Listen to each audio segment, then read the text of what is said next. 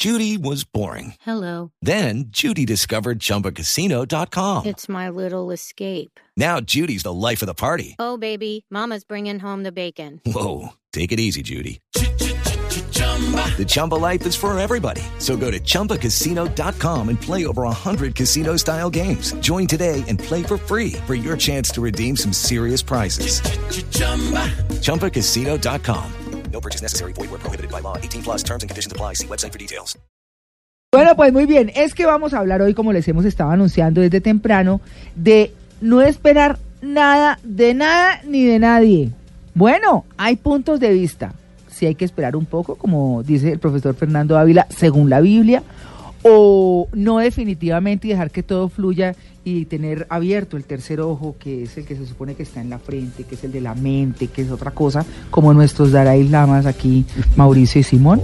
Bueno, pues hemos invitado a Silvia Ramírez, a quienes ustedes ya conocen, catalogada como una de las 12 voces más influyentes de América Latina por LinkedIn. Es abogada y máster en Derecho Administrativo, máster practitioner en Programación Neurolingüística y coach ejecutivo certificado en España. Profesora de posgrado en Felicidad liderazgo, marca personal y psicología del consumidor.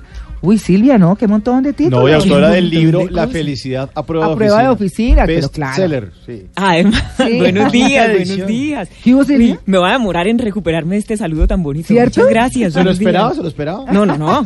Siempre es una sorpresa, gracias. Bueno, como vamos a hablar de este tema que es bastante polémico, yo tengo una frase personal. ¿Cuál es? Yo no espero nada, pero tampoco una patada allá donde sabemos.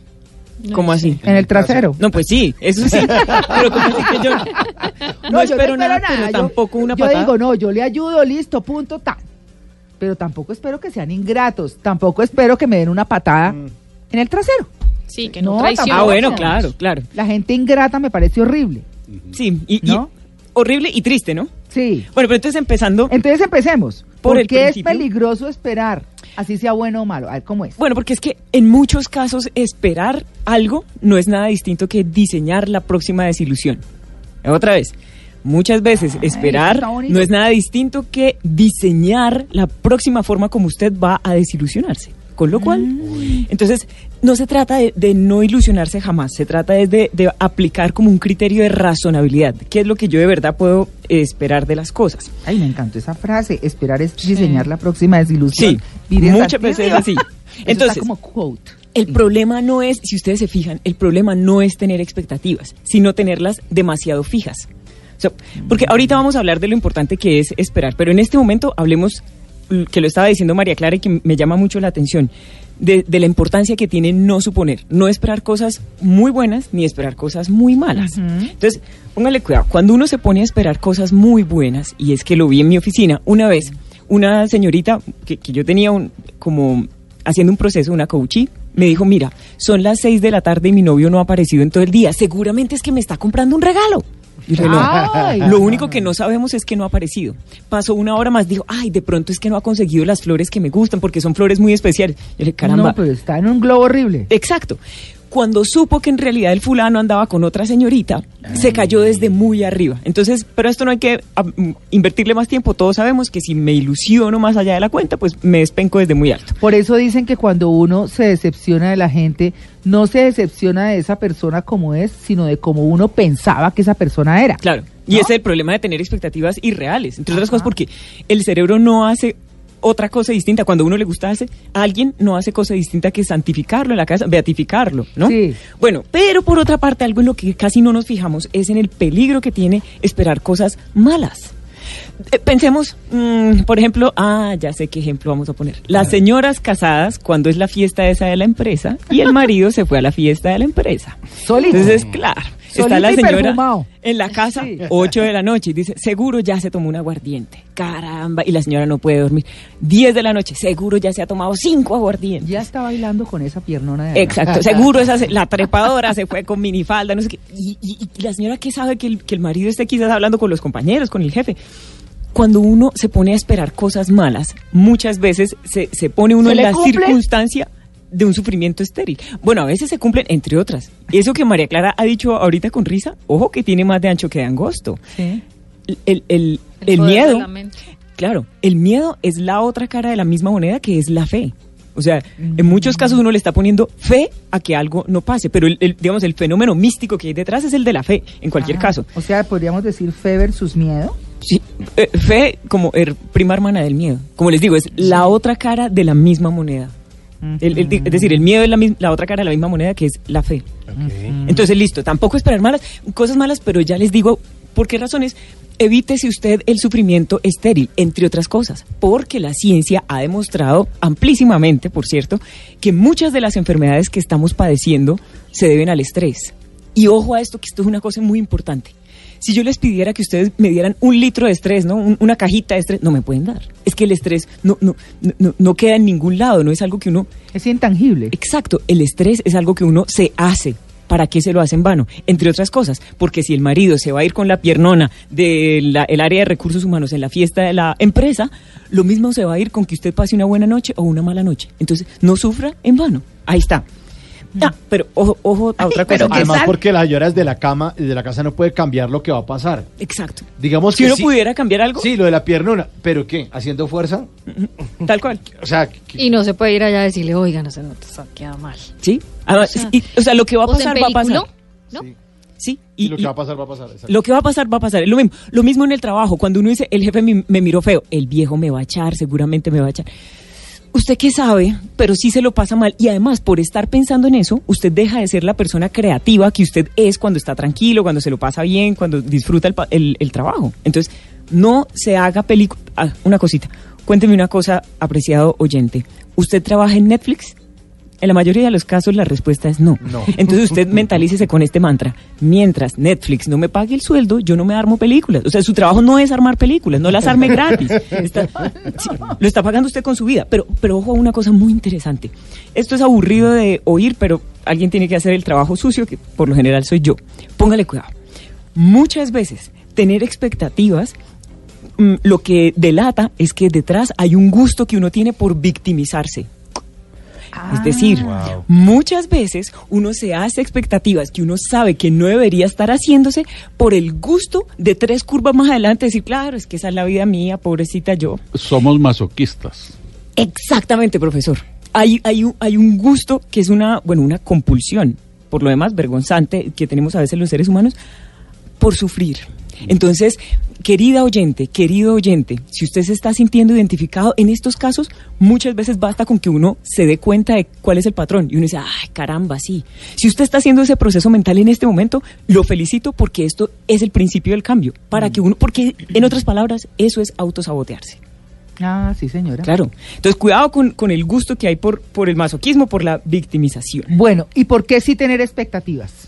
Ay, por una razón muy chévere. Bueno, no, no, pero, pero a ver, hagamos una diferenciación entre esperar y tener expectativa, porque esperar, eh, la expectativa es como ese algo que yo eh, espero siempre bueno, ¿cierto? Ajá. Y como la ilusión que tengo frente a algo, Sí. eh, un trabajo, una persona, bueno, algo por el estilo. Esperar algo es estar sentado viendo a ver qué es lo que me va a devolver. Ah, Esa bueno, es la sí. diferencia, ¿no? Sí, en el, en el segundo caso, María Clara está hablando de una actitud pasiva ante la vida, que es, por ejemplo, la escena triste que protagonizan las personas que se ponen a creer en la ley de la atracción y piensan que teniendo, haciendo declaraciones desde un sofá les va a caer el trabajo de Ah, los no, como digo Mis yo, piensan que pujando les llega a la casa. Exacto, Sí, la no. vida re- responde a la acción.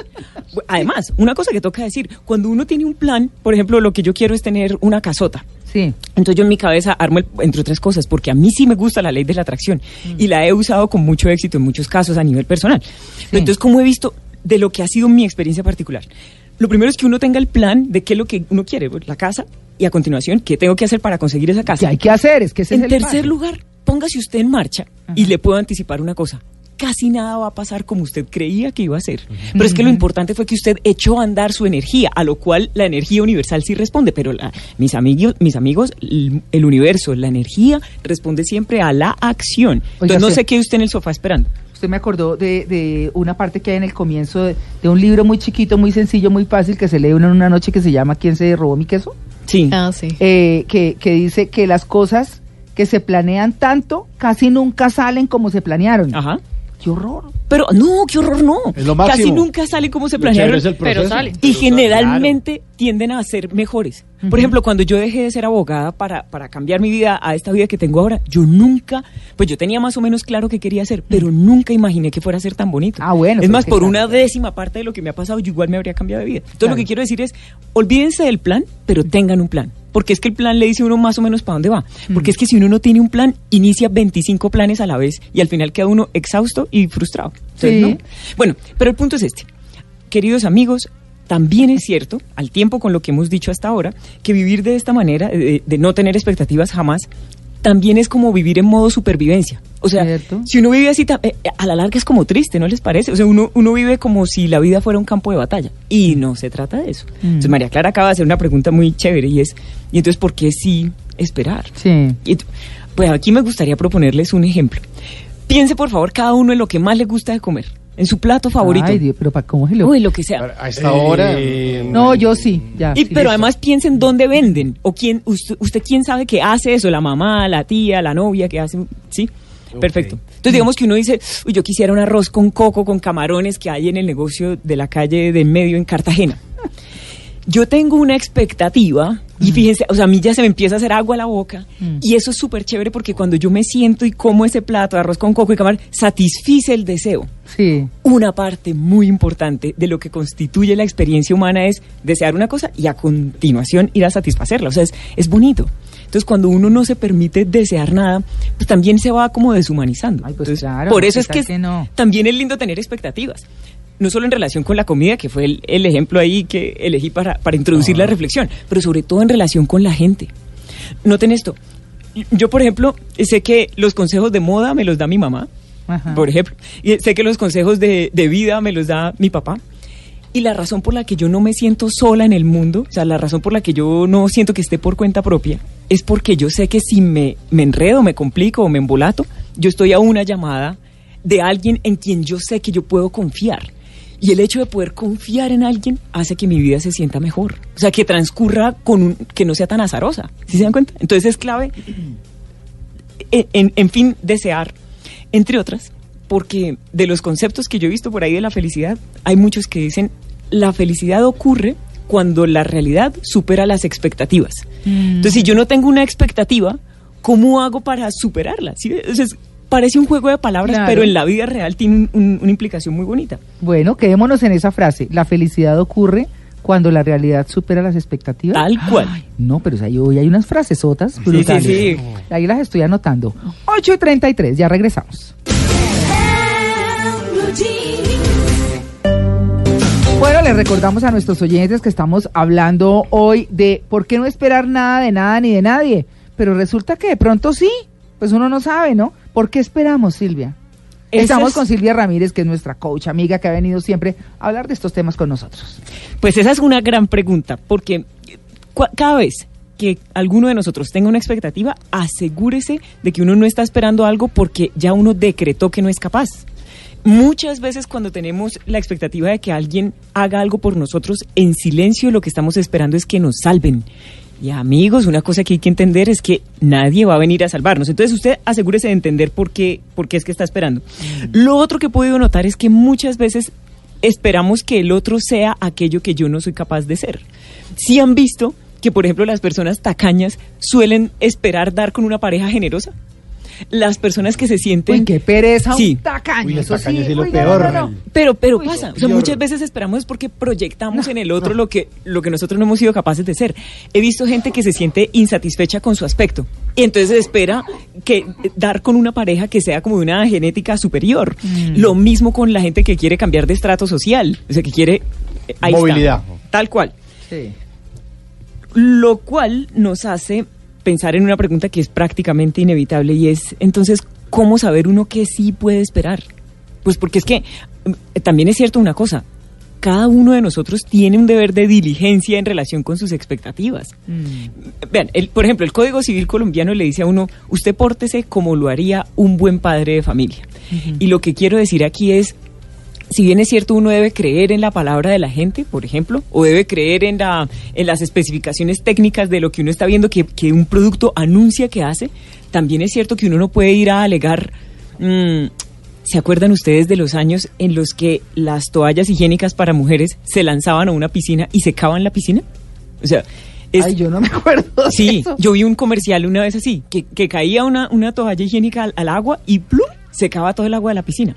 Lo que quiero decir es, también hay un nivel de diligencia que le es exigible a uno, o sea, uno también tiene que abrir los ojos y juzgar a partir de su experiencia para saber qué se puede esperar de las cosas. Entonces, cuando usted vaya a fijar las expectativas en relación con la gente, primero piense qué grado de instrucción académica tiene. Porque mucha gente de la que uno espera un buen consejo, pues porque lo quieren a uno mucho, pero qué sé yo, que mi abuelita me quiera mucho no quiere decir que sea experta en finanzas. O sea, mi abuelita Claro, sabe a cómo claro, está la leche claro. y el pan hoy, pero no... Y pero da no- buenos consejos. Exacto. Entonces, primero, el perfil académico. Segundo, la experiencia de la gente. Y en esto tiende a contar mucho la edad. Ahí sí es verdad que más sabe el diablo por viejo que por diablo. Entonces, Si está muy joven, tampoco le exige pues que el tipo ya le va a salir con la... Tal cual, ni porque le venga con teorías muy descrestadoras, que es el síndrome de los recién graduados, que traen como el conocimiento así de vanguardia, pero, pero pues no. Ah, a propósito, si algunos de los oyentes tienen el cargo de, de ser líderes de talento humano, por ejemplo, o de tener que hacer entrevistas de trabajo, yo tengo una pregunta para pescarse al mentiroso, porque como uno en la hoja de vida escribe que tiene 25 Ah, años no, de experiencia, Eso exagera. cuando usted quiera pillarse al mentiroso, pregúntele, por ejemplo, que le dice que tiene experiencia en campo, usted pregúntele, ¿y cuáles eran los problemas que más a menudo usted tenía cuando estaba en el campo haciendo eso? Así uno, se- cuando la gente le habla de los problemas que tenía, uno se da cuenta si está improvisando o no. Por último, pues a propósito de las promesas, Mm. miren, cuando alguien empeñe su palabra, tristemente la palabra ha perdido mucho valor. Con lo cual, y a propósito de que uno sea diligente, ¿sí? No, no, no, es que estoy diciendo que de pronto aquí es, aquí es- está entrando usted en un tema, es que como que por qué esperamos o cómo saber qué esperar. ¿Sí? Sí, Ok. exacto. Ok. Entonces de eso estábamos hablando, de, de- de por qué esperamos. Primero porque a veces es justo, como lo decía el profesor, pues es que yo he hecho una cosa, eh, por supuesto que espero en términos de elemental justicia que la gente responda de una manera. Aquí amigos, aunque uno puede pensar de esa forma, también es cierto que, que conviene hacer aquí como los Dalais, Mauricio y Simón, que dicen, no espere nada, No esperemos nada. Y, o esto dicho de otra, de otra manera es, lo que sea que sea bonito que usted vaya a hacer por alguien, hágalo por el gusto de hacerlo. Porque es que si uno, miren, como todo hay que decir, muchas veces uno hace algo lindo por alguien buscando crear una deuda de gratitud a esa persona para que más adelantico me palanquee en un trabajo, para que más adelantico me invite a otro restaurante que sea más caro o lo que sea. Ay, no. La manera de usted conservar su independencia emocional es hacer las cosas por el gusto de hacerlas. Pero ¿Cierto, uno Lili? espera, Silvia, que le digan por lo menos que gracias, o como dice María Clara, Que no le den una que patada. no sean traicioneros, Sí, ¿cierto? Ah, bueno, pero mínimo. Ay, qué bueno esto que está diciendo Lili. Que uno espera que le digan que gracias. Sí. O sea, es cierto que uno, que uno inevitablemente tiene como la, la, la expectativa, ¿no? Bueno, porque es que los- las mamás le enseñan a uno desde chiquitos, o mamás y papás, a que hay que saludar y dar las gracias. Es como los principios de educación, ¿no? Entonces eso es de elemental eh, educación cívica, eso lo sabemos. Pero fíjense en una cosa, pues de carácter así, nueva era, espiritual. Yo lo que puedo ver es que en el universo no hay nada que quede sin respuesta. O sea, siempre hay una reacción a cada acción. A mí me ha pasado una cosa. Cuando hago algo muy lindo por alguien, que parece como no darse cuenta o lo da por descontado y que no agradece nada, es el universo quien se ha encargado de agradecer. Y es el caso de todos nosotros. Queridos oyentes, piensen en esto. Hay muchas cosas bonitas que nos pasan en la vida frente a las cuales no hemos hecho nada para que nos pasen. O sea, como lo he dicho, hasta la saciedad. No le, aplique, no le apostemos a la lógica de un pan a cambio de un pan, porque la vida de cada uno de nosotros nos ha mostrado que nos pasan, que recibimos sorpresas lindísimas, cosas que no estábamos esperando, que su- superan nuestras expectativas y nosotros no habíamos hecho nada para merecerlo. Entonces, a la larga lo que le quiero decir, contado en términos bonitos, es cuando usted haga algo bueno por alguien y la persona no le agradezca, usted incluso hasta alégrese. Porque ¿quién le va a agradecer? El universo, socio. Y entonces eso acaba siendo más bonito. Claro, entonces no le apuesten a la, a la lógica de un pan a cambio de un pan, entre otras, amigos. Para mi gusto, esa es la lógica del subdesarrollo. Si el otro no hace algo lindo por mí, entonces yo no hago. Nada, usted sea generoso, entre poniendo a las relaciones, entre poniendo a su trabajo, entre poniendo en el emprendimiento. Bueno, ¿y ¿Sí qué tal de esta frase? Toda buena obra merece su justo castigo. Ay, eso es de la gente negativa que dice, ninguna buena obra quedará impune. Miren, de pronto sí uno tiene razones para pensar en eso, pero ¿para qué se da otra vez? Vuelve y juega lo que decíamos al principio de este bloque. ¿para qué se da usted mala vida en vano? Haga usted lo lindo que quiera hacer por el gusto de hacerlo. Ah, Bueno, pero entonces, ojo a esto. Las personas, mm, como hemos visto, la, la realidad en muchos casos supera la fantasía. O sea, las personas nos pueden salir con, con muchas sorpresitas. Entonces, les decía hace unos minutos, otra pregunta que hay que hacerse es, ¿yo qué puedo esperar de las promesas que me hace la gente? Pues porque la gente empeña su palabra. Mire, lo que me funciona a mí es cuando se trate de personas, usted mire qué ha hecho en el pasado la gente, porque en muchos casos la mejor forma de predecir el, el futuro es consultando la historia. Entonces usted mire el récord criminal de la persona digo, en relación con, con usted mismo, ¿no? Claro. Y entre otras, eh, aquí particularmente a mis amigas, señoras, señoritas, mm, cuando damos con un hombre calabazo, eh, don Juan... Calabazo es muy santanderiano. que Sí, es muérgano. El petardo, sí, ay, sí, horrible. malo, malo, malo, Ese bandido. calabazo. Ajá, ese muérgano, que es un picaflor, don Juan, de todo, mejor dicho, que es muy mujeriego, por ejemplo. Sí. Las señoras dicen, ay, no, Silvia, es que yo estoy muy ilusionada porque él ya me prometió que va a cambiar. Querida amiga, No, eso no cambia. aquí quisiera decirse, si pudiera se lo diría al oído, querida oyente. Mm. Los hombres sí pueden cambiar. Lo que pasa es que cuando cambian, por regla general, Cambian tienden de a cambiar de mujer. Sí, señor. O sea, uno, el señor Oh. cambia completamente de vida. Entonces, mire el El pasado. cambio. Esperar, no hay que esperar que cambie el señor. Claro. No. Lo otro, Mujeriego.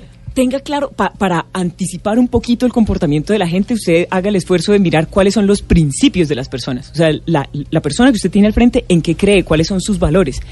Porque por regla general, cuando, cuando uno está a punto de actuar, un límite que uno no cruza es el de traicionar sus principios. Entonces, por más que una persona le esté prometiendo algo, si usted ha visto que es el principio en el que él cree, su valor fundamental es contrario, olvídese, mi amigo, porque la gente tiende a no traicionar sus principios. Y por último, mm, para creer en alguien, primero usted mire si cada vez que la persona ha anunciado que va a hacer algo, lo ha cumplido, uno, porque eso ya usted le da una plataforma para empezar a creer, pero dos, mire si tiene con qué cumplir. Y esto se los explico con un ejemplo. Si ustedes entran a mi Instagram, por ejemplo, verán que yo soy muy poco atlética. Entonces, pero por lo demás, yo sí cumplo mi palabra. O sea, digo que llego a tal hora, a esa hora llego. Digo que voy a pagar algo, lo pago. Entonces, yo soy una persona que cumple su palabra. Al tiempo, soy poco atlética. Si yo, que he venido cumpliendo mis promesas, llegara esta mañana y les dijera, amigos, como estoy a punto de, de cumplir 35 años, les, les prometo que mi meta es atravesar el Magdalena desde Barranquilla hasta el, el, el- el nudo sí. donde Ah, nace. ajá. ¿Yo he sido una persona confiable hasta ahora? Sí. Pero ahora, viéndome a mí, ¿tengo cómo cumplir esa promesa? No, porque no sé. Entonces, no solo se fije usted en si esa persona tradicionalmente ha cumplido, sino atienda siempre, en todos los casos, mire al fulano a ver si tiene con qué cumplir. Sobre todo en las promesas que tienen que ver con plata y con fidelidad. Ay, no, no, no. Ahí no, está. No, no, no. Entonces, en resumen, no espere nada de nada de- ni de nadie en el sentido de no sea usted quien se sabotea diseñando su propia desilusión, uno, pero dos, recuerde, pensar así siempre es, es solamente una manera de supervivir y termina siendo muy triste. Entonces, recuerde, también hay que tener expectativas porque los seres humanos tenemos expectativas y porque finalmente desear, soñar cosas y materializarlas es un ciclo muy bonito de lo que compone la existencia humana. Bueno, ahí está. Ya saben, ¿qué van a esperar o no van a esperar de alguien? Yo no. No, el universo me lo va Yo a sí sigo compensar. teniendo esperanza. Bueno. La Sí, yo esperanza es lo también. último que se pierde. Muy bien. Y la justicia divina. Sí. Tan divina. Bueno, divinos. Divinos todos. Silvia, muchas gracias. A ustedes, pasé muy feliz, gracias.